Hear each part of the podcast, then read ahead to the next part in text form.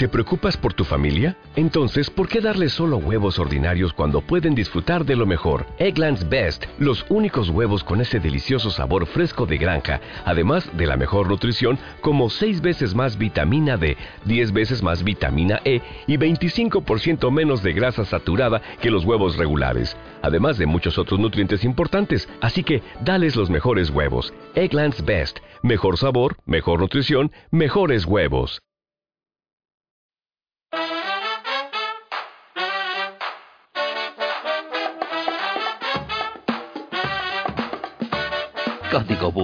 El podcast de neuromarketing, creatividad y blogging de la mano de Alba Brotons.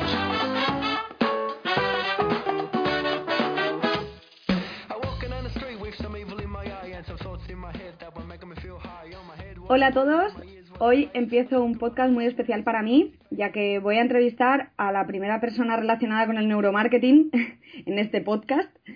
Eh, se llama Roberto Pérez Marijuán, es comunicador, es docente, eh, él también se define como vendedor, es consultor en suma importancia y, también es conferenciante. Hola, buenas, Roberto. Hola, Alba. No solamente me defino como vendedor, sino como vendedor a mucha honra. Ah, y parece mentira, pero fíjate, el poner esa línea de texto en mi perfil en LinkedIn me ha generado cantidad de contactos que, que me han dicho, me he querido poner en contacto contigo y agregarte a mi red simplemente porque eso de vendedor a mucha honra me ha llegado al alma. Claro, es que hay mucha gente que, mm, que también se considera vendedora y, y, sin embargo hay otra parte de la población que, que tiene lo ve con connotaciones negativas. Sí, todos, al final todos somos vendedores. En algunos casos vendemos productos, en otros casos vendemos ideas, en otros casos vendemos, eh, pues. Eh, a nosotros mismos. A nosotros mismos, efectivamente. pero sí que es verdad que hay cierta parte de la población que, considera a los vendedores como personas que les obligan a hacer cosas que no quieren y no es verdad. Yo tengo una frase que me encanta que dice algo así como a nadie le gusta que le vendan, pero a todos nos encanta comprar y, de eso vamos a hablar hoy, además en el programa. Pues sí. Eh, bueno, en primer lugar, eh, habrá mucha gente que ya te haya visto en tus conferencias, sobre todo, pero, pero quisiera que, que te presentases por si, por si alguien no te conoce aún. Bueno, hay mucha más gente que no me conoce que la que me conoce, eso sin lugar a. Vamos a intentar que con este podcast te conozcan más aún. Efectivamente, al final todos estos medios lo que nos permiten es eso, llegar a, muchas más personas. Mm. Yo llevo toda mi vida dentro del ámbito comercial, eh, muy vinculado pues, primero en una multinacional de la alimentación que es Campo Frío y en el año 99 salto a, algo que de aquellas era absolutamente incierto como es el mundo de Internet.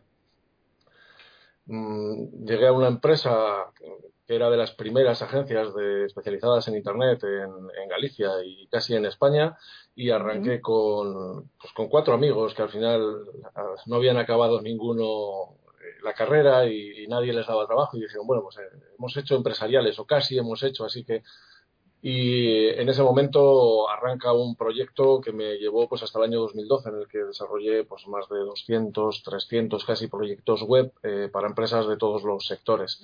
Y en el año 2012 decidí que el tema de Internet y vender páginas web se había acabado, que ya eso era un periodo que, había que cerrar y monté una consultora que se llama Suma Importancia, en el que lo que intento es ayudar a las empresas a, a comercializar sus productos, ¿no?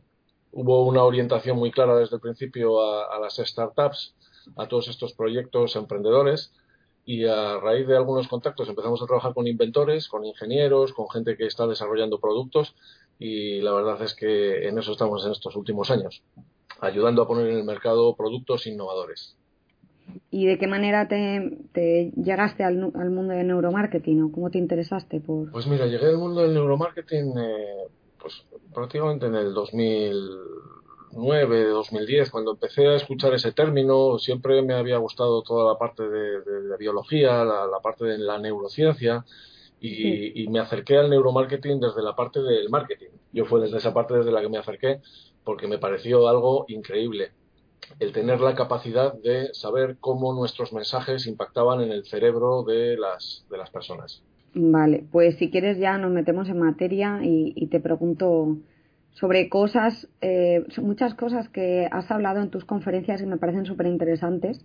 pero para, sobre todo para las personas que empiezan este mundo, que no están, no conocen mucho aún el mundo del neuromarketing mm. y quizá les interese, eh, quería preguntarte en qué consiste la teoría de los tres cerebros. Bueno, pues la teoría de los tres cerebros es una teoría que ya por los años 60 un doctor llamado Paul MacLean desarrolló para intentar explicar cómo nuestro cerebro había llegado a ser como era realmente.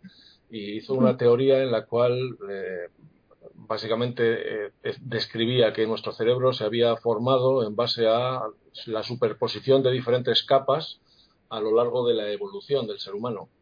Entonces, básicamente dice que tiene tres partes fundamentales, ¿no? Lo que es el cerebro reptil, ese cerebro que, básicamente eh, gestiona todas nuestras funciones básicas, desde el respirar, el, eh, el comer, el hacer la digestión, eh, es el que se basa, digamos, en los instintos básicos.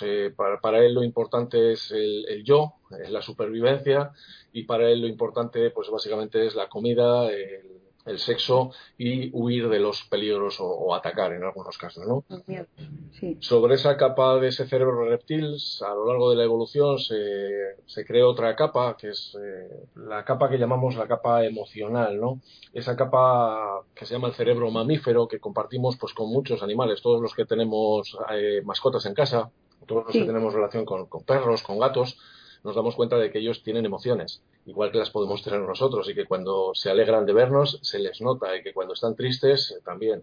Entonces, esta es la que gestiona toda esta capa de nuestras emociones que nos hacen o bien acercarnos a cosas, emoción viene de, una palabra que, básicamente dice eh, que, que, significa movimiento. Este movimiento básicamente lo que hace es alejarnos de algo o acercarnos a algo. Cuando nosotros sentimos una emoción, lo que hacemos es o nos acercamos a ella y queremos repetirla, o bien nos alejamos y queremos escapar.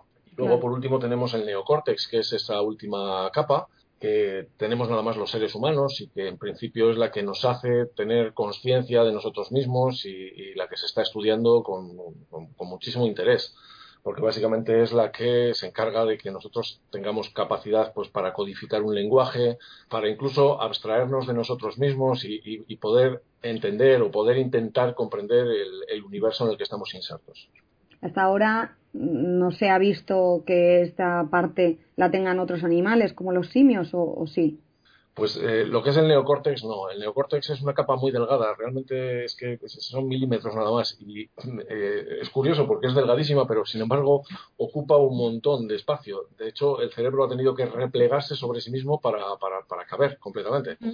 Dicen que si nosotros fuésemos capaces de estirar el neocórtex, ocuparía en una habitación casi dos metros cuadrados. Fíjate, dos metros cuadrados. Y es una capa, como te decía, muy fina que está por encima de nuestro cerebro mamífero, neomamífero y que en principio sí solamente se ha detectado en, los seres humanos. Y ella, hablando de marketing, ¿por qué el cerebro reptiliano es tan importante para los que nos dedicamos al marketing y, cómo podemos estimularlo en el medio online? Pues mira, el cerebro primitivo es tan importante para el marketing porque hasta ahora o hasta hace relativamente poco tiempo todos los mensajes de marketing se, que se dirigían a nuestra parte eh, racional, que es nuestra parte consciente, sobre todo. Entonces, nos intentaban convencer con mensajes que en principio pues teníamos que ser capaces de comprender y ser capaces de asimilar. Eh, las empresas... por ejemplo, los caballos que tienen un, un coche o no datos que, que podamos, digamos, valorar de forma Conscientes, sí, sí, que podamos, mm, datos racionales sobre todo, dirigidos a, esa parte que nosotros podamos justificar. Pero sin embargo, todos los estudios y todas las investigaciones que se han hecho con respecto a, la toma de decisiones, y date cuenta que al final, Alba, una compra no deja de ser una decisión. En algunos casos puede ser una decisión más meditada porque implica un gasto mayor o un riesgo mayor, y en otros casos, como puede ser el hacer un recorrido por un supermercado, pues está lleno de pequeñas tomas de decisiones, de coger un producto y no, y no otro. Todo lo que las empresas nos dirigían estaba eh, enfocado a eso, a nuestro cerebro racional, ¿no? Y sin embargo, eh, en el momento en que se ha empezado a estudiar la toma de decisiones, los científicos se han dado cuenta de que la razón básicamente lo único que hace luego es justificar una decisión. Eh, no tenemos tiempo suficiente como para trabajar sobre esto, pero cuando nuestro cerebro racional asume la toma de una decisión, esa toma de decisiones ha tenido lugar ya hasta incluso segundos antes dentro de nuestro cerebro. y nosotros lo único que hacemos muchas veces es justificar que esa decisión que hemos tomado es la correcta, por lo que sea, porque es la información que tenemos, porque es lo que nos gusta, porque la racionalizaremos de alguna manera, aunque sea una compra de esas que luego dices, pues lo he comprado por impulso totalmente, si no tenía por qué haberlo comprado. Pero nuestro cerebro racional encontrará una razón, un motivo por el cual esa compra que hemos hecho es correcta. Esto se hace también porque eh, los procesos de decisión conscientes gastarán más energía, ¿no? Que, que los que son automáticos, digamos, o inconscientes. O... bien apuntas, de consumo de energía. Nuestro cerebro básicamente lo que quiere es intentar consumir el mínimo de energía imprescindible. Fíjate que hay una frase que a mí me gusta mucho porque eh, estas son las típicas cosas que dices. Las han debido descubrir por intuición, porque no se sabía antes, ¿no? Que era el típico término de no te calientes la cabeza, ¿no? O echar humo por las orejas. Cuando nosotros pensamos y pensamos intensamente, concentrados en algo y le empezamos a dar vueltas a algo, eh, nuestro cerebro se calienta. Y se calienta básicamente porque es que dentro de nuestro cerebro se están produciendo eh, estímulos eléctricos, ¿sí? Y el, desarrollo de, productos químicos también.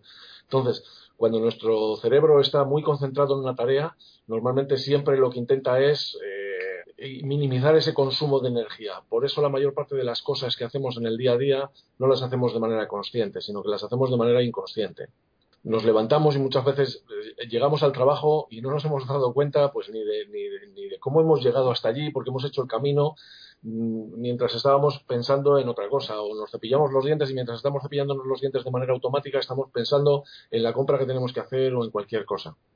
Entonces, básicamente lo que intenta el cerebro es eso, buscar el consumir la mínima energía posible y es mucho más eficiente en nuestro cerebro inconsciente, todo lo que es nuestro cerebro reptil y nuestro cerebro neomamífero, que la parte del neocórtex, que es, eh, consume muchísimo más energía, efectivamente. Pero, a ver, vale, la parte reptiliana de nuestro cerebro es muy importante a la hora de cuando nos dedicamos al marketing, pero entonces eh, tampoco creo que debamos dejar de lado a las otras dos partes, ¿no? o sea...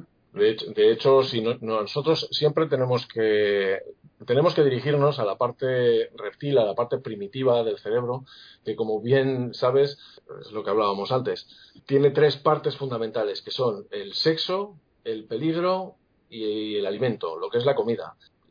a, poco que, a poco que analicemos prácticamente todo el marketing, toda la publicidad que nos rodea, encontraremos alguna de estas tres claves. En algunos casos serán más evidentes y en otro caso lo serán menos. Pero está prácticamente esto en todo. Es una manera que tenemos de, de, captar la atención de los usuarios, ¿sí? Pero la emoción también eh, o sea, la parte que decías del segundo cerebro, digamos, eh, también es muy importante y también se utiliza muchísimo en marketing y cada vez más. Efectivamente, por eso cuando tú hablas de sexo, al final lo que haces es disfrazarlo con emoción. ¿Cuál sería la emoción? eh, amor o... Amor, efectivamente. Entonces, no vamos, fíjate que al final todo esto está superpuesto de una manera muy fina, con pequeñas capas, en las que solamente si tú eres capaz de investigar, te das cuenta de lo que hay realmente detrás. Pero muchas veces todas estas cosas aparecen disfrazadas. La emoción hay que, hay que provocarla, el marketing necesita provocarla porque la emoción es la puerta a la memoria. No hay nada que quede en nuestra memoria que no haya generado previamente una emoción, una emoción positiva o una emoción negativa. Si tú te das cuenta, todas aquellas cosas que recuerdas vivamente son cosas que han provocado en ti una emoción y ya no hablo de productos, ya no hablo de marketing, hablo de la vida en general. Cuanto más fuerte es una emoción, más impresión y más memorabilidad produce ese, eso que te haya producido, ¿no? La, emoción. Por eso, porque básicamente la emoción lo que es es una herramienta de la biología que nos permite el, aprender. Es decir, si algo me ha emocionado, lo que hace es que lo tenga muy, muy, muy grabado en mi memoria para que no se me olvide eso que me ha provocado esa emoción. Y en, si hablamos de, marketing online, digamos, en las webs, ¿qué otros consejos de neuromarketing eh, nos puedes dar? Pues mira, primero, con el, primero con el tema del neuromarketing. El neuromarketing, uno de los mayores, eh, de las mayores confusiones que hay es que parece ser que la, ciencia, que el neuromarketing permite que nosotros eh, casi casi obliguemos a la gente a comprarnos utilizando diferentes técnicas. Y no es así. El neuromarketing en esta fase, eh, en esta fase primera en la que está, está sustituyendo sobre todo a lo que antiguamente se daba en, utilizar en las empresas, que eran los focus group, que era, o, las encuestas simplemente, ¿no? Eh, voy a buscar a un perfil de público que más o menos sea el que es mi público objetivo, voy a a, preguntarle de manera individual o en grupo qué le parece el producto, si le gusta, si no le gusta, cómo le gustaría. Y lo que hacemos es eh, recibir una información, ¿sí? El neuromarketing lo que permite es no solamente saltar la línea de uno de los mayores problemas que tenían los focus group, que era que cuando alguien decía algo condicionaba en muchos casos la respuesta de los demás, sino que nosotros lo que vemos es el cerebro en funcionamiento, cuáles son las áreas que se están estimulando. Si eso realmente está teniendo alguna, algún efecto sobre, la, sobre el cerebro de todas estas personas. En muchos casos, cuando nosotros preguntamos a alguien cómo se siente, no tiene la capacidad muchas veces verbal para comunicarnos realmente cómo, cómo está, cómo se siente, si está sintiendo alguna emoción. Pero sin embargo, cuando nosotros tenemos el cerebro en funcionamiento y lo podemos ver, eh, nos estamos dando cuenta de si realmente se están estimulando las zonas que nosotros pretendemos estimular. Sí, eso eh, en una campaña que, que estuve hablando con, con la fundadora de BitBrain eh, y nos comentó que, por ejemplo, en un focus group, eh, si les hubieran puesto un anuncio, bueno, en este caso era Coca-Cola, ¿vale? Y en un momento del, del anuncio de televisión salía una chica así un poquito gruesa, era bastante gordita riéndose y tal. Y mientras en un focus group nadie hubiera admitido que no le gustaba, sin embargo, cuando le hicieron eh, el estudio de neuromarketing, en ese punto en el que salía esa chica, en muchos de los, muchos de los eh, sujetos de estudio, digamos, no todos, pero muchos, eh, tuvieron como un, momento negativo, ¿no? En el que eso no les gustaba. ¿Sabes? Y es algo súper poco ético, digamos, o un poco inmoral, ¿no? En plan, sale una chica gorda y ya la rechaza sin más. Claro, Alba, date cuenta que somos así. Una cosa es lo que pensamos y otra cosa es lo que decimos. Y nosotros todos estamos... nos mentimos a nosotros mismos porque incluso esas personas que su cerebro eh, apareció como algo negativo, ni siquiera, aunque les hubieran preguntado, muy probablemente muchas de ellas estarían convencidas de que para ellas eso no, no suponía nada malo. Efectivamente, por lo que te decía, el cerebro toma las decisiones y luego la, la razón, ¿no? la parte nos da la justificación y, esa justificación está muy mediatizada por nuestra capa social. Nosotros tenemos muy claro cuáles son las cosas que están bien y las cosas que están mal. Entonces, hay muchas veces que nuestro cerebro puede tener una reacción, pero cuando llega a nuestro neocórtex le damos una capa o intentamos hasta incluso engañarnos a nosotros mismos. Pero es una contradicción total, ¿no? Entre nuestro propio cerebro se contradice. Así es. Bueno, también te quería eh, preguntar sobre otro de los temas que has hablado en, tus conferencias que también me interesa bastante y que no se conoce, bueno, al menos no, se analiza mucho eh, a nivel de blogs, que es sobre la, qué es la, la gamificación y cómo se relaciona con el marketing online. Bueno, pues mira, no soy experto en temas de gamificación, pero sí lo he seguido mucho. Primero porque eh, siempre me ha gustado jugar. soy al final igual que todos muchos de los que nos escuchan, ¿no? Eh, somos de los pocos que seguimos jugando cuando acabamos la adolescencia. Si te das cuenta antes, cuando se acababa la adolescencia, se acababa el juego. A lo único que te podías dedicar era jugar a las cartas o, o, a, juegos ya específicamente mm. dirigidos a adultos, digamos, ¿no? Sí todo lo que sea el entender cómo las personas aprenden me interesa mucho. Y eh, el juego es una herramienta también que, nosotros hemos generado a través de la evolución para aprender los animales aprenden jugando entre ellos, ¿sí? Eh, y cuando mm. parece que están peleando, lo que están haciendo es entrenarse para la vida, para el día que tengan que, cazar. En los seres humanos es exactamente igual. Nosotros hemos desarrollado juegos para socializar, hemos eh, desarrollado juegos para catar normas, hemos desarrollado juegos para crear una cultura, digamos. Y el juego tiene una vertiente mágica, que es que nos devuelve a la infancia. Y el juego, además, está por debajo de esta capa racional muchas veces, impacta directamente en la parte emocional, es como las historias, todo el tema del storytelling. Cuando nosotros nos enfrentamos a una historia, la parte racional se, se, colapsa directamente y pasamos a entrar en una fase totalmente emocional. Por eso somos capaces de creer que los animales hablan, de, de, creernos todas estas historias, ¿sí? Con el tema de la gamificación se ha empezado a estudiar mucho porque al fin y al cabo esto ya se ha estudiado en muchas escuelas de psicología como la conductista, ¿no? La gamificación tiene una gran capacidad para hacer que las personas hagan las cosas sin plantearse eh, que lo que están haciendo es un trabajo, en algún caso, o lo que están haciendo es seguir unas normas.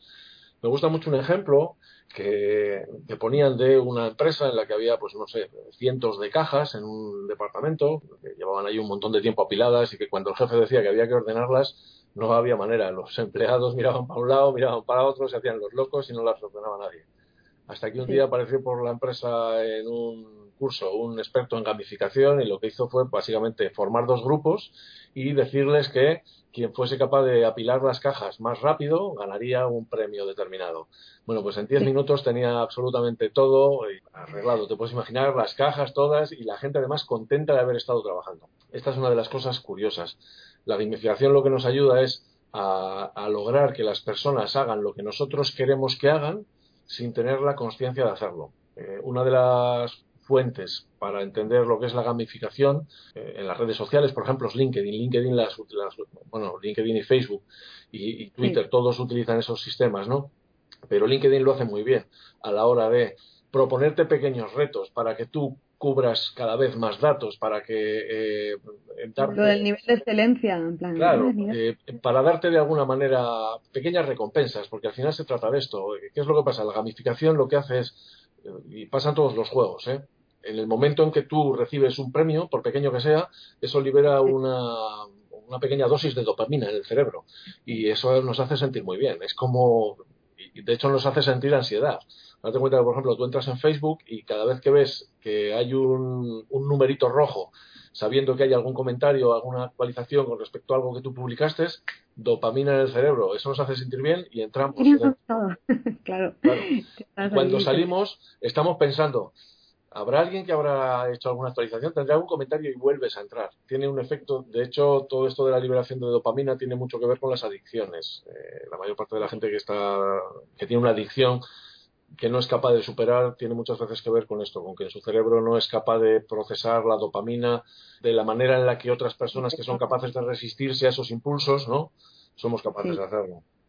Bueno, no, yo también, mira, lo que has contado de las cajas, eso aplicado, yo he sido monitora con, con niños y cuando al final del campamento había que hacer una limpieza de, basura de toda la zona donde habíamos estado acampados, como claro, a nadie le gusta recoger basura, ¿vale? Lo que hacíamos es, eh, nos poníamos todos en fila, eh, eh, delante del campo que hubiera que limpiar, hacíamos una cuenta atrás y se asignaban puntos por cosas recogidas. Y los bueno, claro, cuanto más mayores, más se la sudaba a los, a los chavos de recoger. Pero los pequeños eran plan, ¿cuántos puntos llevo? Con una emoción, un entusiasmo, te traían ahí de todo. Y tú 500, que tú eso ya, bueno, lo de los puntos era un caos. tú asignabas puntos a lo loco. Pero bueno, da igual, los niños están hipermotivados. Sí, porque ahí hay un tema de competencia, hay un tema de reconocimiento social. O sea, detrás de la gamificación hay mucha, mucha ciencia. Y el mayor problema que tiene el tema de la gamificación es que al final nos hace convertirnos a todos, pues prácticamente eh, eh, en seres que no pensamos. Simplemente nos proponen un reto y nosotros jugamos, entramos al trapo.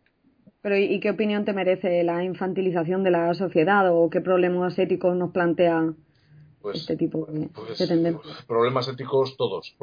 Básicamente date cuenta que esto es una lucha entre el poder y la sociedad. El poder siempre ha intentado de alguna manera manipular a los individuos y hacer que los individuos pues, sean lo más lo, menos subversivos posibles, que nadie ponga en cuestión las cosas y a través de eso, pues a través tanto de las religiones como de las distintas culturas, como de las distintas sociedades, como de los distintos sistemas incluso económicos, nos han hecho personas que estemos más mm, desarrollados para, para, seguir que para pensar, que para tener un criterio propio. Fíjate el debate que se está produciendo ahora mismo en el mundo de la educación, cuando nos hemos dado cuenta de que venimos de un sistema educativo en el que nos han educado pues básicamente para obedecer órdenes. Para seguir una serie de criterios y ya desde pequeños no cosas ¿no? y no, no reinterpretarlas o no pensar desde otro punto de vista. Ni más ni menos. Y ahora mismo hay dentro del mundo de la educación una explosión de, de, nuevas posibilidades y de nuevas oportunidades para hacer que la gente sea capaz de básicamente de tener criterio propio porque el problema es que antes eh, la información estaba en un sitio y de alguna manera estaba contrastada. Como te decía antes bueno contrastada de, aquella, de aquella manera, porque los periódicos o porque al final los libros muchas veces tenían una interpretación de alguien que consideraba que eso era la verdad. Pero bueno, era lo que había. Pero ahora, sin embargo, estamos delante de un mundo en el que la información fluye por todas partes y en el que eh, cada uno de nosotros tenemos que tener un criterio propio para seleccionar y para ser capaces de entender que lo que, estamos lo que tenemos enfrente puede ser verdad o no. Y tenemos que seleccionar aquello, digamos, en función de nuestros conocimientos, nada más. Los mensajes que se están enviando a la sociedad desde todos los ámbitos, desde el punto de vista político, desde el punto de vista de la publicidad, desde el punto de vista de, todo, son mensajes simplistas, haciendo, pues lo que dices, eh, una infantilización de la sociedad, porque a los niños es más fácil manejarlos que a personas con criterio propio. Para mí es una verdadera lástima. La ventaja, pues que al final cada uno somos libres de entrar o no en ese juego, hasta cierto punto, ¿vale? Porque si tú has entrado en ese juego durante mucho tiempo, al final eh, ya no tienes ninguna capacidad de, tener criterio propio. Si tú pasas el tiempo jugando al Candy Crush en vez de leyendo a diferentes autores, pues eh, llegará un momento en el que tú, pues eh, lo que decíamos, estarás nada más preso de esos mensajes cortos, esos mensajes sencillos, simplones, y esa visión del mundo que les interesa, ¿no? Que es el de ¿es todo blanco o es todo negro? Cuando realmente el mundo está lleno de, ya no solo de grises, sino de matices de color. Pues nada, ahora ya me has hecho sentir mal tener que quitarme todos los juegos que tengo en el móvil. Ahora, en acabar la entrevista me lo Sí, fíjate, el tema de la gamificación está también detrás de esos juegos. Todos esos juegos que son súper simples, súper simples, ¿sí? Pero cada vez que tú eres capaz de conseguir, no sé, pues pasar una fase o hacer una explosión de, de cinco o de seis caramelos, el, tu cerebro te baña en dopamina. Entonces te hace sentir fenomenal. Y llega un momento en el que tú ya no, ya no piensas, ya simplemente lo único que quieres es esa recompensa química en tu cerebro. Vale. Y bueno, también te quería preguntar, en una de tus conferencias afirmabas que el cerebro no le gusta lo nuevo. Eh, me refiero a lo nuevo en cuanto a que eh, el cerebro se acostumbra a lo que hay y lo distinto, digamos, eh, le puede dar miedo, ¿no? Enfrentarse a algo que no conoce. Pero sin embargo también decías en otra que, bueno, y que lo nuevo es una de las palabras que más se utilizan en publicidad y que más llaman la atención. Entonces, eh, ¿cómo, ¿cómo, explicamos esta contradicción? Mira, lo has, explicado, lo has explicado tú perfectamente con la palabra última que has, que has utilizado. Atención, si nos damos cuenta, ya desde hace muchos años el marketing tiene un acrónimo para definir cuál es el proceso a la hora de que alguien tome una decisión y este proceso se llama AIDA. A, a de atención, I de interés, D de deseo y A de acción. Estas son las fases por las cuales cualquier consumidor pasa a la hora de tomar una decisión de compra. La mm. palabra nuevo tiene que ver con la primera, tiene que ver con la atención. A nuestro cerebro le encanta la palabra nuevo porque significa que va a aprender algo, que no sabe para qué le va a servir, pero puede ser que, sea útil para su, para su vida, para su supervivencia, para aprender algo. Entonces, todo lo que es nuevo, quiero ver qué es lo que es. Desata en mí una curiosidad, ¿sí? Sí. Pero luego hay que pasar al siguiente, que es, ya no soy solamente capaz de llamar tu atención, sino que tengo que despertar tu interés a través, en algunos casos, pues no lo sé, de los colores, a través de, los textos, a través de, de, los formatos, de las formas, de todo este tipo de cosas. Y luego el deseo y la acción. Pero el tema de nuevo, que es lo que nos lleva, es mm. capaz de llamarnos la atención, pero en muchos casos la mayor parte de la gente no, no se arriesga a probar algo nuevo. Digamos que tiene que ser nuevo, pero no tanto, ¿no? Algo así. De hecho, en muchos casos lo que se dice es renovado. ¿Sí? Que al final lo que tiene por la parte de atrás es lo de esto antes no era todo lo bueno que desearíamos, entonces lo hemos mejorado algo. O nuevo y mejorado. que es La verdad es que las palabras que ponen los envases muchas veces son fascinantes. Pero como te decía, nuevo tiene la capacidad de atraer, pero luego solamente tiene la capacidad de, inducir a la acción a los que llamamos los early adopters, aquellas personas que son capaces de arriesgarse ¿no? y de probar eh, algo. Hay mucha gente que igual ve un producto nuevo y se lo lleva a casa y lo prueba y no le gusta y no pasa nada, porque lo que quieren ellos es hacer la prueba, les gustan esas novedades. Sin embargo, muchas otras personas son más bien seguidoras y solamente van a comprar algo cuando ya ellos están convencidos de que ese producto ha sido testado. En las redes sociales se nota mucho esto porque está yendo cada vez más una capa social, una capa de personas como tú o como los consumidores de un determinado producto que hablan de su experiencia. Eh, al final nosotros nos fiamos mucho más de las opiniones de terceros, de gente que es como nosotros, que de los propios propietarios o de los dueños de las empresas que nos venden los productos. Si te das cuenta ahora ya no vamos a la agencia de viajes o no vamos ni siquiera a la aerolínea, vamos a las páginas donde hay comparativas y donde hay personas que han utilizado ya ese servicio y que nos lo dicen.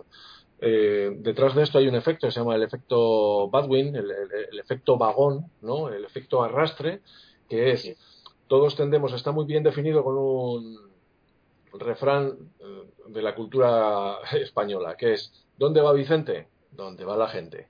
Vale. Muy bien, es que tenemos, tenemos para todo. Claro, eso es lo que es, eh, al final es la cultura popular, pero es que es realmente lo que pasa, ¿no? ¿Dónde va la gente? Pues eh, donde hay gente ya. ¿Por qué? Porque nos permite justificarnos, nos permite decir, hombre, si hay mucha gente en este sitio, será por algo. Es bueno, será por algo. Sí, de hecho, nos empeñamos, en meternos, nos empeñamos en meternos en bares repletos, pudiendo estar cómodamente en otro, pero que a lo mejor no es tan bueno, o eso pensamos al menos. De hecho, eso en algunas conferencias lo comentaba, ¿no? Y es que es una técnica que se utiliza, por ejemplo, pues en, los, eh, en las zonas de copas. Algo tan sencillo como decir, bueno, pues a primera hora lo que hago es eh, decirles a media docena de chavales eh, o, a, un par de grupos que se vengan a mi local y les invito a las primeras copas porque eso me garantiza que cuando empiece a llegar gente, el primer sitio que se va a llenar va a ser el mío. Porque si tú ves un montón de sitios vacíos y uno donde hay una docena de personas, vas a ese. No te plantees el por qué, pero eh, es, eh, es, así, somos, somos así de simples muchas veces los seres humanos. Por esa regla de tres también, por ejemplo, muchos blogueros utilizan testimonios de, de sus propios clientes que hayan tenido, incluso a muchos primeros clientes se les regala el curso, en plan yo te lo regalo, a cambio de que tú me hagas un, un testimonio, eh, positivo, ¿se entiende? O, bueno, a lo mejor no, pero eh, para que ya tengan algo, algo sobre lo que sobre lo que se puedan fijar el resto de sus, de sus usuarios. Yo digo siempre que la opinión de un tercero tiene más peso que todo lo que tú puedas decir. Claro. Y si ese tercero se parece, digamos, de alguna manera, ¿no? a tu consumidor tipo, en cuestión de edad, en cuestión de estatus de, social, eh, eh, en cuestión, no sé, de, género, si, se parece a él, tiene mucho más peso. O sea, se parece o si lo admiramos, porque también se utilizan muchos prescriptores que son famosillos o, o microfamosos que hay en, en micronichos, por ejemplo, en online. Hay muchos eh, mini estrellas, digamos. Son estrellas a lo mejor del copywriting, ya, pero mi madre no sabe quién son. Pero para mí las sigo desde siempre y me fío mucho de ellas. Entonces, también. Detrás de ese tipo de cosas hay, eh, fíjate, eh, varios temas psicológicos, ¿no? Eh, mm. Por una parte, ¿por qué se utilizan imágenes aspiracionales? Porque si tú vas dirigido a un público joven, pues pones una imagen de chicos jóvenes atractivos en una imagen en la que cualquiera que vea diga, joder, a mí me gustaría ser como estos, ¿no? Directamente. Pero mm. luego también hay otros dos efectos que son el efecto autoridad y el efecto halo, Básicamente lo que dicen es, si alguien está revestido de autoridad y dice algo, ¿sí? Tiene peso. Ya, y eso puede ser pues porque sea una autoridad científica o, porque sea básicamente alguien que aparece en la televisión, ¿sí? Si es alguien famoso, hay ese efecto halo, porque cuando alguien es famoso, también normalmente es atractivo. Y cuando es atractivo, nosotros directamente le asignamos otra serie de etiquetas, ¿vale? Como es que la de, pues que es inteligente. que tiene éxito en su vida. Efectivamente. Entonces nos queremos, nos queremos parecer a ellos. Date cuenta que al final el éxito para nosotros eh, es eso, ¿no? Es el, el, querer emular a gente que tenemos como, como ideales. Por eso esa manía de ponerle batas a, a, los anuncios de, detergentes a la gente, en plan, te lo está explicando un científico. Mira, es algo sumamente sencillo, ¿eh? pero eh, hay multitud de estudios, multitud de, de investigaciones que se han hecho y que nos llevan a entender que lo que hay detrás de eso es una realidad palpable. Es algo tan sencillo como que si tú imagínate que te vas, no sé, a, a dar un masaje, ¿sí?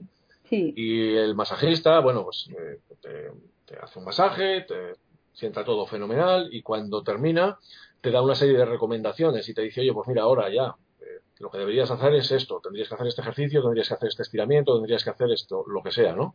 Bueno, pues hay una probabilidad de más del 70%, 70%, que es una barbaridad, ¿eh? Mm. de que la persona a la que le digas eso lo cumpla si tú vas revestido de autoridad, que básicamente es tener una bata médica. ¿sí? Vale.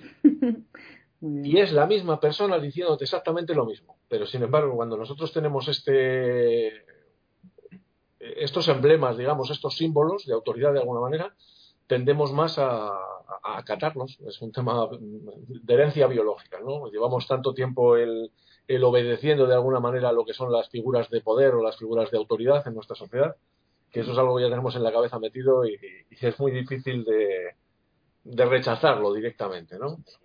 Pues mira, hablando de autoridad, tú eres una autoridad eh, para las conferencias. estoy, lejísimos. Estoy lejísimos. Ya, bueno, pero al menos has sido conferenciante en las conferencias TED, TED que, que para mí yo escucho muchas y me gustan y tienen muchísimos seguidores eh, por el mundo que supongo que la mayoría de nuestros los, los oyentes lo conocen, pero por si no lo conocen, yo pondré un, un enlace hacia ello.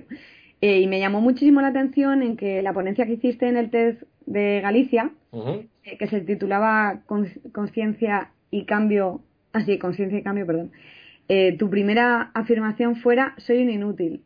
Sí, de hecho hay que tener hay que tener narices, ¿vale? Para ponerse delante de más de 700 personas y, con lo que significa un TED. Eh, yo comparto lo que me dice Salva. Llevo viendo conferencias TED desde hace muchos años, muchos. He, visto cientos de ellas porque me encanta la comunicación y porque TED es una plataforma a nivel global en la que tú puedes escuchar a, a personas relevantes comunicando de una manera increíble temas de lo más variado. Por eso te digo que eres una autoridad, porque salir en un text tampoco no le dejan a cualquiera, ¿no? Pues eh, fíjate, yo salí, al final date cuenta que el, el objetivo de TED, ¿no? Es, mira, si tú tienes algo que contar, algo que aportar en esta vida, si tú tienes algo que decir, nosotros te damos una plataforma, una plataforma que va a estar disponible para millones de personas y un máximo de 18 minutos, lo cual te obliga a concretar de alguna manera. Yo mi conferencia se tituló Soy un inútil porque el mensaje que quería transmitir es el que todos de alguna manera somos inútiles para muchas cosas y pasamos la vida invirtiendo demasiado tiempo en intentar mejorar en algo en lo que muchas veces nunca vamos a ser buenos. ¿no? Tiene que ver nadando a mí. de las cosas que peor hago. claro, y el problema que tenemos es que ese tiempo que intentamos invertir en mejorar en cosas en las que nunca vamos a ser buenos, estamos mm. perdiendo de invertirlo en aquellas cosas en las que somos extraordinarios. Yo tengo un, gran amigo, una persona que tiene parálisis cerebral y que sin embargo ha logrado superar todas sus metas y ha logrado doctorarse y bueno, es, es, es emocionantísimo escucharle hablar que, escribió un libro que básicamente desarrolló la teoría del ilímite. Básicamente se trata de eso, se trata de que todos los seres humanos, todas las personas tenemos algún ilímite, tenemos algo que hacemos extraordinariamente bien. Y que todos nosotros también tenemos límites, ¿vale? En algunos casos son evidentes, ¿sí? Y en otros casos, como decía él con mucha gracia, si tú no has encontrado tu límite, es que no has buscado demasiado. Si sigues buscando, estate seguro de que lo encontrarás. Y el tema básicamente es ese. Yo a lo largo de la conferencia les invito a, las personas que escuchan tu podcast a, verla. Es una conferencia corta de 12 minutos en la que pongo un ejemplo de cuáles fueron mis límites. Mis, mis, mis límites en este caso eran las matemáticas o hacer cosas con las manos y durante gran parte de mi vida estuve intentando mejorar y al final vi que, no había manera. Y sin embargo, cuando escuché a Yago ¿no? y me hice esa reflexión de en qué eres bueno tú, cambió toda mi vida. ¿Cómo, se llama, eh? Perdona. Se llama Yago Santalla. Yago con I, con I latina. Y Santalla con, con doble L. Pondremos también algún enlace, ¿vale? Para que lo puedan conocer los oyentes. Sí, ya te digo que es una persona maravillosa. Una capacidad de superación extraordinaria. Yo la primera vez que tuve oportunidad de verle fue en el 2010 mm. y se subió a un escenario, eh, es lo que te decía, parálisis cerebral. Significa que su, su, cuerpo, sus músculos no le hacen ningún caso a su cerebro. Con lo cual, básicamente, hasta a la hora de hablar, porque al final la lengua es, es un músculo, es difícil de entender, pero es una persona que tiene un mensaje dentro y lo tiene con tanta fuerza que, la pasión le puede y hace que, que sea capaz de superar una barrera como puede ser esa enfermedad y, sea capaz no solamente de comunicar, sino además de hacerlo con, gracia, porque le escuchas hablar y es una persona que tiene capacidad hasta de reírse de sí mismo. Es una, maravilla. Vale, pues, pues mira, lo voy a, voy a investigar, voy a escucharlo un poquito. Tiene un par de libros en el mercado, así que algunos de sus libros seguramente os gustarán. Vale, pues nada, los pondré también. Eh, y quería preguntarte que cómo te preparaste la charla y, si nos podrías dar algunos trucos para mejorar nuestra puesta en escena, porque porque bueno, yo necesito mejorar también, todos necesitamos mejorar. Todos necesitamos mejorar. Fíjate que yo lo digo muchas veces, ¿no? Eh, básicamente la mayor parte de nosotros a día de hoy, por, por, los trabajos que desempeñamos y por cómo está estructurada la sociedad, nos pagan por cuatro cosas. Nos pagan por hablar, nos pagan por escribir, nos pagan por escuchar y nos pagan por leer. ¿Sí?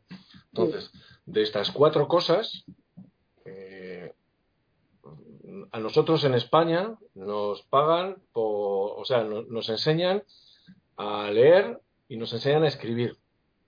hablar no nos, no nos enseña nadie. No es como en otros países ¿no? del norte de Europa o en Estados Unidos, donde el debate, donde la oratoria es una materia más.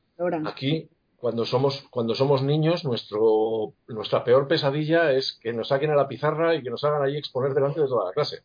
Entonces, eso es algo que arrastramos durante el resto de nuestra vida. Yo en muchos casos me encuentro con personas que, tienen verdadero pánico a ponerse delante de, público. Son incapaces de, coordinar sus pensamientos y de, pronunciar prácticamente ni una sola palabra. Eh, el cuerpo se les colapsa, no son capaces ni, de hablar. Y, es simplemente la falta de práctica, es, es, un miedo atávico que tenemos. Y luego, por último, ya el de escuchar, a eso ya no nos enseñan para nada.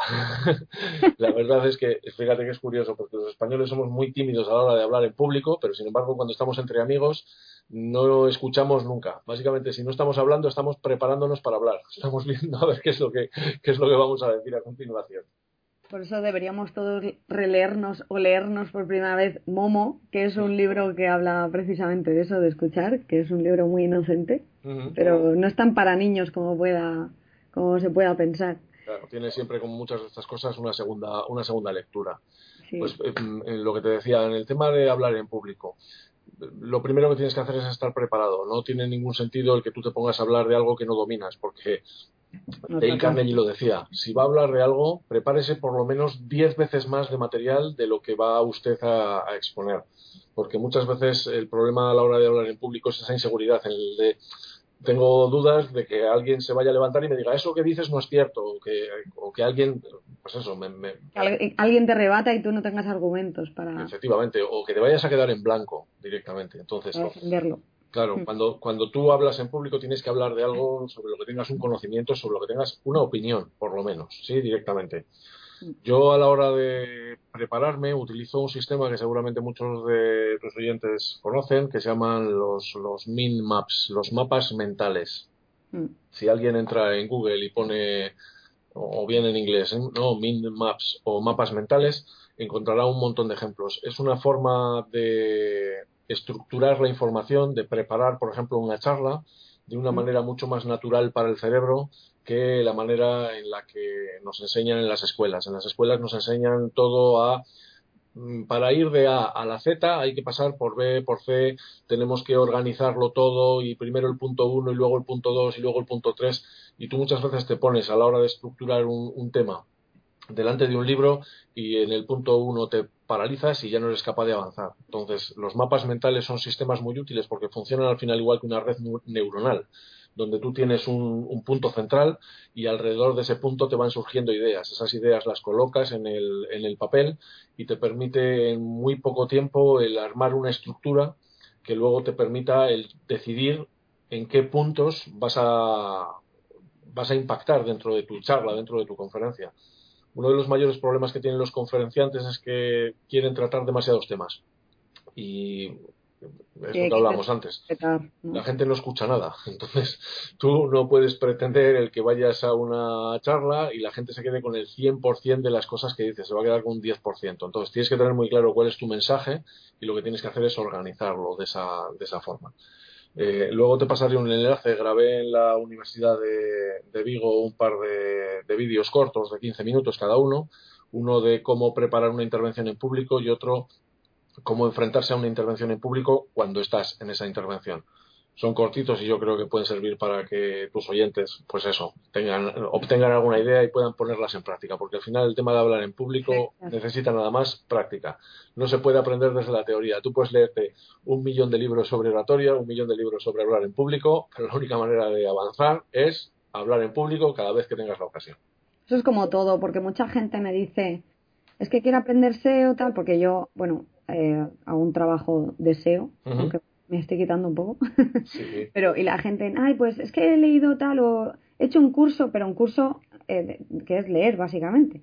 o, o, escuchar vídeos. Pero digo, no, no, eh, cógete un micronicho, ábrete una web, equivócate, mmm, arma la fresca haciendo mil cagadas que luego ya no harás, pero es que es necesario que se enfrente a, a ese miedo y es necesario que se enfrente a los problemas por sí mismo. Es como cuando tu madre te dice, no hagas eso, que yo ya lo hice y me salió mal, pero hasta que no lo haces tú, eh, si no lo vives en tu piel, pues no, no, no lo aprendes, ¿no? La lección, digamos. Es, así, y además es que todas esas cosas producen esa emoción de la que hablábamos antes que hace que eso quede en tu memoria y que lo aprendas de, de verdad. Claro. Eh, tú puedes, leer, tú puedes leer y tener toda la teoría del mundo que mientras no seas capaz de ponerla en práctica, eh, fíjate, yo muchas veces hablo de eso, ¿no? La gente, porque hay mucha gente que tiene información y tiene información a patadas, pero cantidades ingentes.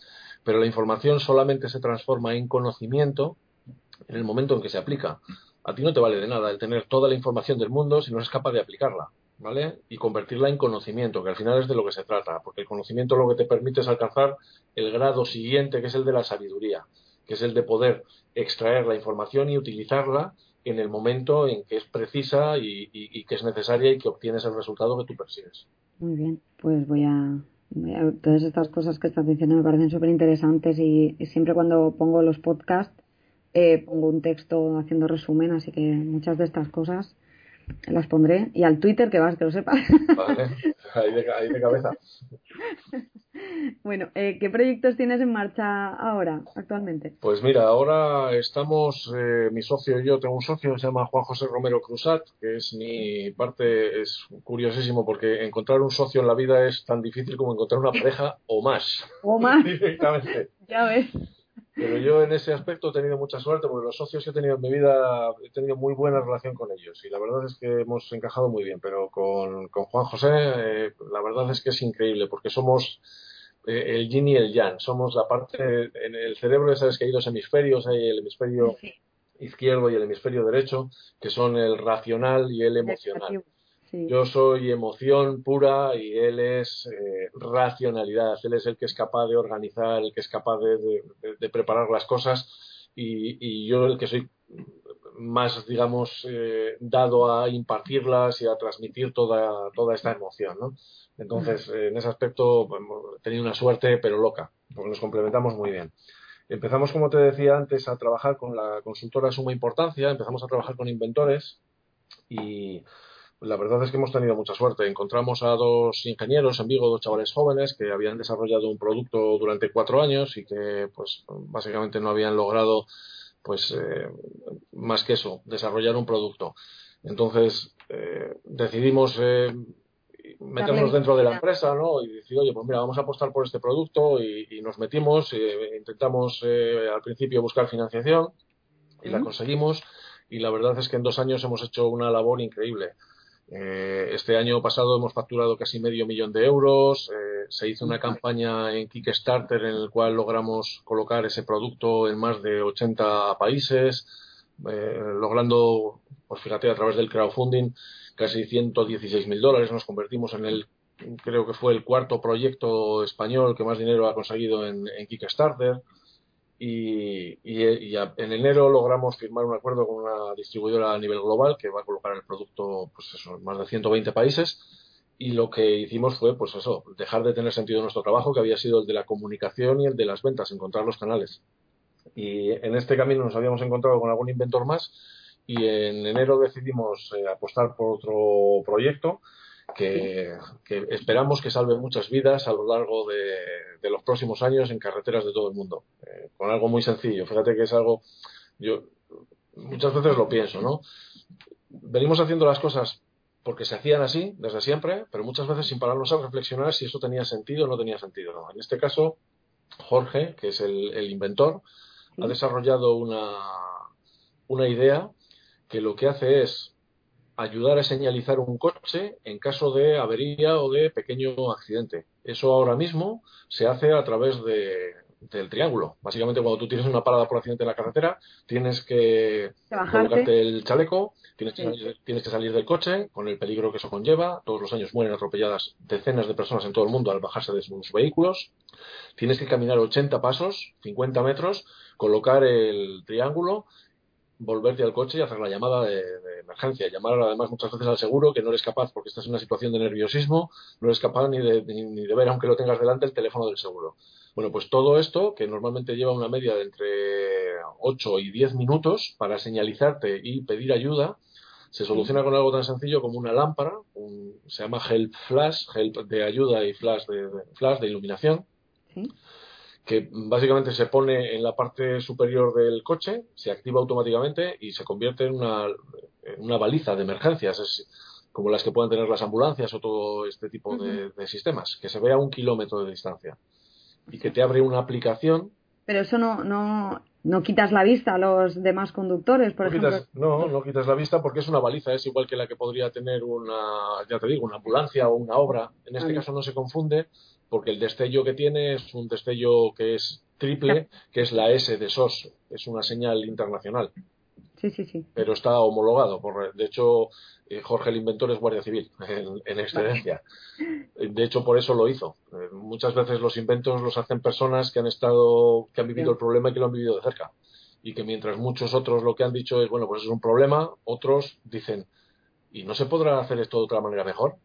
Entonces, ya te digo, desde enero estamos trabajando en ello y estamos empezando ahora con la campaña pues para difundir el producto y para intentar ponerlo en el pues mercado, que es de lo que, de lo que nos gusta y de lo que se trata. Espero que esta apuesta salga también como la primera, que la primera no has dicho el, el nombre. El Micatón se llamaba, Micatón, eh, con C. Eh, es un producto muy curioso, pero además soluciona un problema que dices, bueno, pues es increíble que esto eh, funcione. Básicamente es un trozo de, realmente es un trozo de goma con un imán, ¿vale? Nosotros lo vendemos por esto del marketing como un elastómero con un imán de neodimio. Pero básicamente, porque es la manera de que, de que eso adquiera valor. Sí, sí, es, al final el lenguaje crea la realidad y esto es... Mi casa no es pequeña, es hogareña, no es, es coqueta, digamos. Es así. Se puede llamar de, mil maneras. Pues este, esta goma con el imán se coloca en cualquier destornillador de los que todas las personas tienen en casa, ¿sí? Y lo convierte en magnético. Agarra los tornillos con una fuerza, con la fuerza del neodimio. Tiene una fuerza de un kilo y pico. ¿Qué significa eso? Pues que de repente te libera una mano. Hasta ahora, para los destornilladores que todos tenemos en casa, si tú querías poner un tornillo, que en la teoría es fácil, en la práctica es un infierno, porque siempre te encuentras con tornillos que están en una posición difícil, que son complicados de agarrar con las manos, y esto lo que hace es, te sujeta el tornillo de tal manera que te libera una mano, y esa mano la puedes utilizar pues para sujetarte en la escalera y estar más seguro. Es una cosa muy, ya te digo, muy sencilla, pero es súper útil. Es, es, eh, nos dieron fíjate, con esto conseguimos el premio al mejor invento del año. Un premio otorgado por la, por la Asociación de Inventores de España, por el Registro de Patentes y Marcas, por la Feria Ferroforma. Y nos dieron el, premio al mejor invento del año porque dijeron, es que es algo súper simple, pero es que es súper útil. Súper útil. Es una cosa increíble. Y eso es lo que a mí me da la impresión de que está todavía todo por desarrollar. O sea, si todavía estamos solucionando problemas de este tipo, ¿vale? Lo que queda por delante. Un futuro, la verdad es que maravilloso. Y bueno, aunque has hablado de tus éxitos, pero de los errores también se aprende. ¿Cuáles han sido tus errores que no debemos reproducir, debemos copiar? Pues mira, errores todo. Para eso te voy a pasar un enlace también. Hicimos una charla en la Universidad de Vigo en la que hablamos de errores, porque de fracasos, ¿no? Y primero porque hay que desmitificarlo, porque es que parece que nos han metido en la cabeza como que, que eh, el triunfo viene directo. Y, es falso totalmente. Cualquier triunfo está repleto de fracasos. Nosotros, pues fíjate, por hacerte una idea, en el tema de, de, Micatón, nosotros pensábamos que era un producto que se vendería en ferreterías. Y nosotros íbamos a las ferreterías, les enseñábamos el producto y todos los ferreteros nos decían, me encanta, es fabuloso, mándame 10 cajas. ¿Sí? Y nosotros encantados. Pero es que dos meses después las 10 cajas seguían allí. Claro, porque nadie lo conoce. Es que descubrimos que las innovaciones no tienen ninguna posibilidad de salir al mercado si tú las metes por los canales tradicionales. Porque como la gente no las conoce, la gente no las va a demandar. Y tú no puedes exigir de un ferretero que tiene 8.000 referencias en su tienda, esté eh, diciéndoles a todos los clientes lo bueno que es el producto que tú le has enviado, que es uno más dentro de los 8.000 que tiene. Entonces, los fracasos al final no son más que aprendizajes. Mi socio Juanjo lo dice muchas veces, ¿no? Eh, cuando tú abordas cualquier proyecto, tienes dos posibilidades, o ganas o aprendes. Y los fracasos lo que son es una parte absolutamente necesaria del proceso. En todo lo que tiene que ver con el área empresarial, con el tema de los negocios o con el tema de los trabajos, nosotros trabajamos mucho con una metodología que se llama Lean Startup. Lean Startup es la aplicación del método científico al mundo de la, de la empresa. Nosotros en el siglo pasado, cuando teníamos que montar un negocio, lo que teníamos era una idea, lo plasmábamos en un plan de negocio, nos íbamos a una fuente de financiación, normalmente era un banco, y a cambio de un aval nos daban el dinero. Montábamos el negocio, lo comprábamos el local si hacía falta, los ordenadores, contratábamos gente, y levantábamos la persiana y a partir de ahí ya veíamos si el producto funcionaba o si el negocio funcionaba o no. Sí. En un mundo como el que estamos, en este siglo XXI en el que las cosas han cambiado tanto, eso no es posible. Primero porque nadie te va a dar dinero, ya básicamente por, el plan de negocio que le des. Exactamente. Precisamente, que es que, ¿qué consejo le darías a los nuevos emprendedores que parten con una inversión cero, pero que tienen una idea muy buena? Que, ¿Cómo lo pueden hacer? Pues mira, metodología Lean Startup, la aplicación del método científico al mundo de la empresa. En esta metodología, de lo que partimos es que un emprendedor lo que tiene es una hipótesis.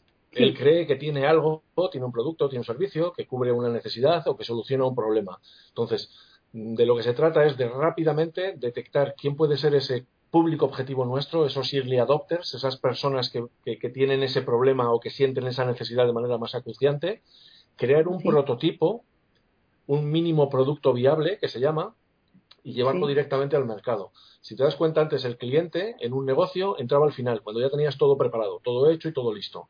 Aquí en este caso lo que se hace es meter al cliente en las fases iniciales, de tal manera que el cliente te va a ir diciendo, hay un concepto que se llama pivotar, que es el de yo voy donde el cliente con una idea, pero el cliente me va de alguna manera dirigiendo, pues mira, esto sí, esto no, esto lo haría de esta manera, esto lo haría de esta otra. Y tú lo que haces, claro, tú lo que haces es ir afinando. De tal manera que cuando tú montas tu negocio, tú ya tienes un producto validado, es la palabra, validado por el cliente, con lo cual las posibilidades de, éxito. son muchísimo mayores. Esto, esto lo que permite es que gente con muy pocos recursos económicos logre poner en el mercado soluciones que de otra manera serían impensables directamente. Entonces, el, libro es de Eric Ries, pero si ponen metodología Lean Startup, estoy seguro de encontrar información a, a mm. bueno, montones de ella. Pues nada, voy a ir acabando la entrevista porque la verdad es que está siendo súper larga pero súper interesante. Es que fíjate que vamos para media hora y al final como nos descuidemos no va a leer nadie el podcast. Es una de las cosas que pones... Eh, estamos en un momento en el que la atención, eh, hay una palabra que es la, o un concepto que es el de la economía de la atención. Cuando alguien ve que algo dura demasiado tiempo ya le entra la vagancia, es decir, demasiado tiempo. De, hecho, fíjate que están pasando ahora hasta en los correos electrónicos. Te llega un correo electrónico y te dice tiempo estimado de lectura, 2 minutos 30 segundos, para que tú sepas cuándo, vas a, dedicarlo. De todas maneras, los podcasts son súper cómodos de escuchar porque yo me pongo trabajando cuando estoy haciendo algo así más mecánico, me lo pongo eh, duchando, me lo pongo conduciendo, o sea, son son súper cómodos, o sea, que no... Es lo que hablábamos fuera de antena. Yo estoy absolutamente convencido, Alba, de que el futuro es del podcast, porque es el único contenido que te permite consumirlo mientras estás haciendo otras cosas. Tú puedes estar trabajando y puedes estar escuchándolo. Sin embargo, es total. Claro, es que si tú tienes que leerte un post en un blog o tienes que verte un vídeo, tienes que estar ahí. Y durante el tiempo que estés consumiendo ese contenido, estás ahí amarrado directamente. Mucho pues... No puedo decir otra cosa. Muchas gracias. Eh, ¿Y dónde podemos encontrarte? Eh, bueno, voy a poner el, el enlace a Suma Importancia, puesto. ¿Y en, por qué otras vías podemos.? yo soy una persona súper pública. Date cuenta que, como te decía al principio, empecé en Internet, pues fíjate, en los años 90. Entonces, por mi trabajo, porque al final no dejaba de ser un consultor, tenía que darme de alta en todos los sitios, por lo menos para entender cómo funcionaban y cómo podían ayudar a mis clientes. Entonces, en las redes sociales estoy prácticamente desde el principio. Estoy en Twitter, estoy en Facebook, estoy en LinkedIn. De hecho, lo digo muchas veces en las presentaciones porque impresiona si tú pones eh, mi nombre completo, ¿no? Roberto Pérez Marijuán en, en Google, eh, salen más de 50.000 resultados, porque ahí hay un montón. Hay, tengo vídeos, tengo programas en la radio, tengo absolutamente de. La cadena ser escuchado. Absolutamente, absolutamente de todo. Entonces, eh, yo ya te digo, soy una persona. Es un concepto que además me gusta porque tengo ya 48 años y soy de una generación que no es nativa digital para nada pero eh, estoy a caballo entre esos nativos digitales, esas personas que, han, que tienen tecnología desde que nacieron y que lo consideran algo absolutamente normal, y los analfabetos digitales, muchos de los cuales me encuentro todos los días. Gente que, que piensa que puede vivir al margen de la tecnología, que, que no le gusta siquiera, que no la entiende, que cree que, que es difícil eh, acceder con, con, ella, claro. Y luego estamos personas como yo, que somos lo que, los que llamamos emigrantes digitales. Somos personas que teníamos ya una edad y teníamos una experiencia cuando empezaron a aparecer toda esta serie de desarrollos, pero que los abrazamos sin temor. Entonces. Y sabido adaptaros. Y tenemos una ventaja además fundamental porque somos el puente. Somos el puente directamente. Los nativos digitales muchas veces utilizan todas estas tecnologías de una manera muy superficial y se olvidan que la parte digital es una parte, pero no es el todo y que las relaciones humanas son importantes. Yo muchos de los éxitos profesionales que he tenido los he tenido en función de, de, la relación con personas. Yo me gusta mucho decir que los negocios no los hacen las empresas, los hacen las personas. Entonces, cosas tan sencillas como intentar cada vez, pues no sé, que hago un viaje, que voy a Madrid, que voy a, Barcelona, que voy a cualquier sitio, revisar mi base de datos de LinkedIn y decir quién hay ahí, ¿no? Que, que me interesase eh, poder invitarle a, a comer o a tomar un café porque todas estas relaciones digitales están muy bien, pero eh, hay una frase que me encanta que decía el otro día, si quieres saber cuántos amigos tienes de verdad en las redes sociales, pídeles un euro a cada uno. y te darás cuenta de que tienes muchos menos de los que crees. ¿Tienes 10 euros? si les pides 10 euros no tienes ninguno. ya ves. No, la verdad es que estoy totalmente de acuerdo contigo porque hace poco fue la Condos eh, la World Record en, en, Alicante, a la que asistí. Y yo ya conocía a mucha gente online que había hablado mucho por Skype, pero nunca las había conocido en persona. Y, y es que en tres días que han sido de conferencias, que además yo he ido a dos, eh, eh, ha sido un apego, vamos, a ver si somos colegas de, la muerte ya. Es una, eh, las redes sociales bien entendidas es una absoluta gozada porque te permiten conocer mucho más a las personas muchas veces, sí, aunque en algunos casos, bueno, pues la gente publica en las redes sociales lo que ellos creen, ¿no? Pero cuando va pasando el tiempo, tú al final acabas conociendo a las personas a través de las redes sociales. Entonces, cuando las es como cuando te encuentras a los famosos, ¿no? Que te encuentras a un famoso y, si no tienes vergüenza, te vas donde él y, le saludas como de toda vida, porque ha estado... Ah, porque tú sí lo conoces o crees conocerlo. O crees conocerlo, porque lo has visto, ha estado metido en tu salón, en tu serie de televisión, en tu no sé qué, en tu no sé cuál, y él dice, ¿quién es esta persona que no viene? Pero lo tienes idealizado además de una nos manera. Acerca, nos acerca mucho más y tenemos mucha más información sobre las personas. Entonces venimos ya predispuestos a que nos caiga bien, directamente. Bueno, pues entonces voy a hacerte la pregunta de rigor en código búho, que es que si eres búho, alondra o colibrí, ¿qué te ha salido? Pues yo soy alondra total. Básicamente soy de los que a las 7 menos cuarto de la mañana abro los ojos, tenga el despertador puesto o no, y a las 8 ya me he tomado mi café con mi, con mi pan con tomate y aceite y me he leído tres periódicos. Ya estoy perfectamente desinformado y puedo empezar el día. Eso sí, a las 12 de la noche se me empiezan a caer los ojos como si tuviese dos plomos. y no, hay manera. no coincidiríamos nada tú y yo entonces, porque yo soy un bug total estaríamos eh, tendríamos que turnarnos seríamos como internet mientras unos duermen otros están despiertos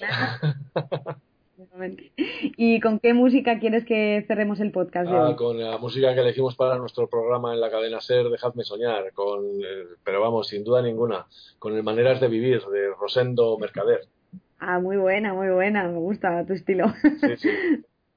Muy bien, pues, pues muchísimas gracias por toda esta información que ha sido de una gran calidad, que me ha encantado hablar contigo.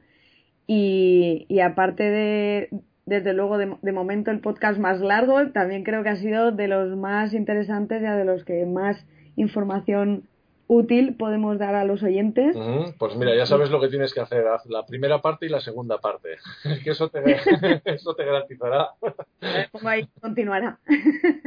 no, no, pero yo creo que eh, tampoco, a ver, es una hora y pico, pero que tampoco es tan largo, ¿eh? que luego, luego hay podcast por ahí, como el de mis compañeros de Fansfiction, que tienen un podcast de cuatro horas, que es que eso no, no se puede acabar, es imposible, o sea que... De una atacada, de una atacada sin duda, pero a mí me parece una cosa, te digo, increíble. Me ha pasado con la radio. Había muchos programas de radio que no podía escuchar, pues porque en ese momento no estaba disponible y ahora me he abonado al podcast porque básicamente lo que te permite es consumir el contenido que tú quieres cuando lo quieres consumir, no en el momento en que alguien dice, mira, de tal hora a tal hora en tal sitio. No, nos da muchísima libertad. El podcast, la verdad es que había que hacerle una, un monumento a la libertad que nos da de consumir cómo, cuándo y donde queremos.